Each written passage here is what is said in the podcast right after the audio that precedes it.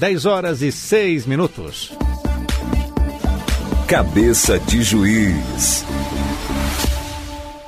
E estreia hoje na programação da Rádio Justiça, toda terça-feira, a participação do ministro Og Fernandes no quadro Cabeça de Juiz. Ministro Og Fernandes, que é ministro do Superior Tribunal de Justiça e também do Tribunal Superior Eleitoral. Ministro, seja bem-vindo à Rádio Justiça. Bom dia. Bom dia, Sérgio. Bom dia aos ouvintes. É um prazer estar aqui com você e com um público voltado para os interesses da, do judiciário e todo mundo que cerca, todo o universo que cerca a justiça brasileira. A intenção nossa é exatamente é ser útil e contribuir para uma compreensão do judiciário e desses fenômenos que às vezes são difíceis de, de ao cidadão comum perceber como funciona a cabeça de juiz. Ministro, antes de entrarmos nos temas, qual é a proposta do nosso programa, eu gostaria que o senhor contasse para nós também um pouco da vida do senhor. O senhor também já foi jornalista, é isso? Bom, eu tenho formação de jornalista e exerci essa profissão durante quase nove anos, até o instante que ingressei na magistratura, já faz muito tempo. E desde então, é, as duas profissões que exerci na minha vida me ajudam, isso é, o exercício do, da atividade de jornalista como uma prática cotidiana do escrever e de compreender o mundo de uma certa forma objetiva me foi muito útil na magistratura. E depois o senhor seguiu a carreira já no judiciário? Sim, desde 1981 sou juiz, fui juiz em Pernambuco, desembargador em Pernambuco e a partir de 2008 vim para o Superior Tribunal de Justiça. Ministro, vamos falar agora um pouco do nome Cabeça de Juiz para o nosso ouvinte entender. Por que esse nome para o nosso quadro, que o senhor participa conosco agora todas as terças nesse mesmo horário? Basicamente, eu sou um juiz velho. Juiz velho significa juiz com algum nível de experiência. E a partir de um certo instante na magistratura, passei a me preocupar com as questões emocionais ligadas ao exercício dessa atividade tão cara à, à República Brasileira. O que está acontecendo com a magistratura, basicamente com a condição humana de ser juiz, quais são as vicissitudes, Há um lado que a sociedade vê como extremamente positivo, como exercício de poder, mas há também um outro lado penoso, há um outro lado que é preciso uma certa compreensão, inclusive do próprio poder judiciário, que são as questões ligadas às emoções do juiz, que de uma forma ou de outra terminam por aparecer na sua conduta profissional. E, ministro, toda terça-feira o senhor estará aqui conosco e os nossos ouvintes já se perguntam o que teremos nesse quadro Cabeça de Juiz? O que, que o senhor pode destacar para nós? Bom, eu quero começar exatamente por falar um pouco da, daquilo que envolve o dia a dia da magistratura. Claro que, eh, se me for permitido, também vou tratar de alguns aspectos ligados à área cultural, da magistratura, à parte de legislação, naquilo que, que possa ter o um interesse público efetivo e caminhar um pouco também pela história do judiciário. Esse é o universo de situações que eu pretendo atuar. Temos algum tema para começar então a participação do senhor no quadro Cabeça de Juiz, Excelência? Bom, o que me parece hoje como um resgate do próprio título dessa participação é falar de casos que dizem respeito ao estresse na magistratura. Eu começo por contar uma situação de um determinado juiz que vamos chamá-lo de Dr. João.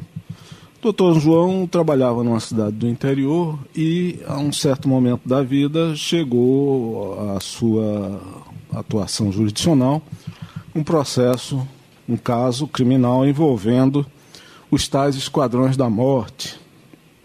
E as denúncias envolviam também atores da cena pública, como policiais e instituições assemelhadas que foram denunciados nesse caso, nesse processo. Essas pessoas usavam, por vezes, a prerrogativa da autoridade de forma absolutamente equivocada para a prática de violência e crime, crime organizado. Para receber esse processo, e como o doutor João tinha um conceito de um juiz duro, um juiz preocupado com as questões ligadas à segurança da sociedade, ele não teve mais sossego. A partir desse momento, passou a receber bilhetes anônimos, que eram construídos a, com palavras recortadas de revistas que montavam a frase, sempre a mesma frase. Seu dia está próximo. Seu dia está próximo. O seu dia está próximo. A tensão aumentou com ligações anônimas produzidas de diversos aparelhos públicos, de lugares, às vezes de municípios diferentes. E o terror não era, às vezes, nessa, nessas ligações, unicamente pelas palavras que se dizia. Às vezes implantava-se, tentava-se implantar um sistema de terror no juiz, simplesmente pelo silêncio. Ligava-se para o telefone do magistrado, ele atendia e ninguém falava. Isso foi criando uma percepção do mundo hum, muito difícil, uma sensação de medo, porque juiz também tem medo de certas situações. Ele passou desde então a ver inimigos ocultos no lugar que frequentava. Fez um exame clínico, a pressão dele estava elevada, a frequência cardíaca indicava também uma arritmia e ele resistiu, tentou resistir quanto pôde. Pediu auxílio de seguranças ao tribunal, uh, embora com a sensação de que aquela ameaça era apenas aparência, mas lembrava-se também de casos de colegas assassinados em serviço por grupos de extermínio. Essa é uma história que o Brasil, não só o Brasil, mas outros países, eu lembro o caso da Itália, uh, foram países, o Brasil, Itália e outros, Espanha, foram uh, países atingidos no, no judiciário por cri crimes que eu diria são de terror, terrorismo ou situação assemelhada. A saída que se encontrou objetivamente para o caso do Dr. João foi a mudança de comarca.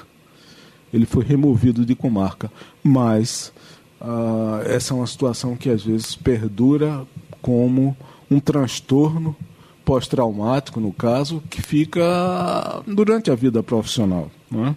Essa é uma situação que, por vezes, a magistratura enfrenta.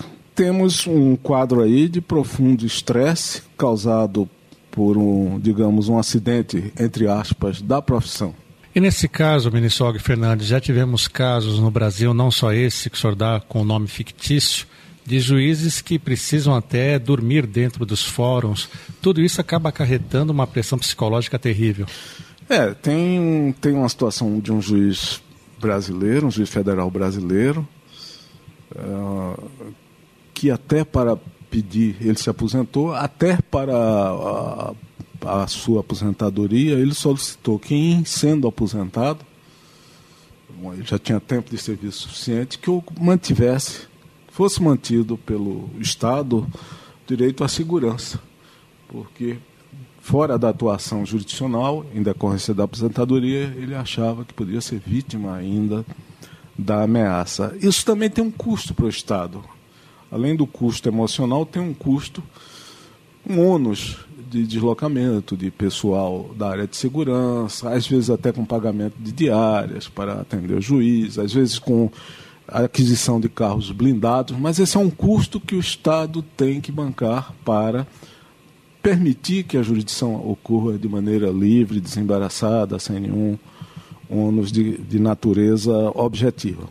Porém, um custo emocional, esse é impagável. Esse não tem dinheiro que custe, leva a situações, inclusive, nós temos no, no Brasil situações de suicídio. Ministro, teríamos alguma saída para contornar esta pressão psicológica, essas ameaças que sofrem os ministros e até esses impactos psicológicos que eles acabam carregando para o resto da vida? Bom, há providências de natureza objetiva, tais como aquela aquelas que já falei, isso é, o próprio judiciário e o Estado como um todo tomar providências no sentido de, da garantia pessoal e funcional do magistrado.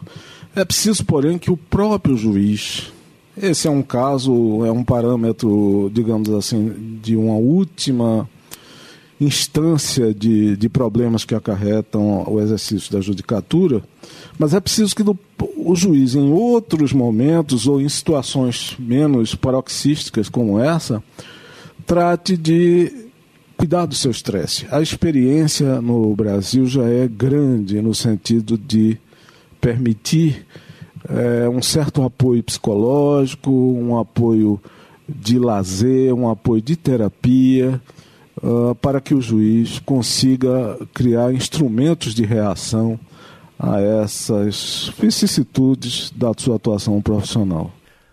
E para você ouvinte que está acompanhando a estreia do quadro Cabeça de Juiz, tem um recado para você. Você que quer ganhar um livro, um exemplar do livro Cabeça de Juiz, Participe do nosso concurso cultural. Envie uma frase para nós pelo WhatsApp ou pelo Facebook dizendo por que você deve ganhar um livro Cabeça de Juiz da editora Migalhas. Você pode fazer esse contato pelo nosso WhatsApp 61 999 75 81 40 999 75 81 40 ou pelo Facebook do Revista Justiça facebook.com barra Revista Justiça. As melhores frases serão contempladas ao longo das próximas semanas, cada uma com um exemplar do livro Cabeça de Juiz. Participe você também! Eu quero agradecer a participação do ministro do Superior Tribunal de Justiça e também do Tribunal Superior Eleitoral, ministro Og Fernandes, na estreia do quadro Cabeça de Juiz, que volta na próxima terça-feira, a partir das 10 horas da manhã. Ministro, mais uma vez, muito obrigado por atender a Rádio Justiça e até a próxima terça-feira. Obrigado pela oportunidade. Um abraço.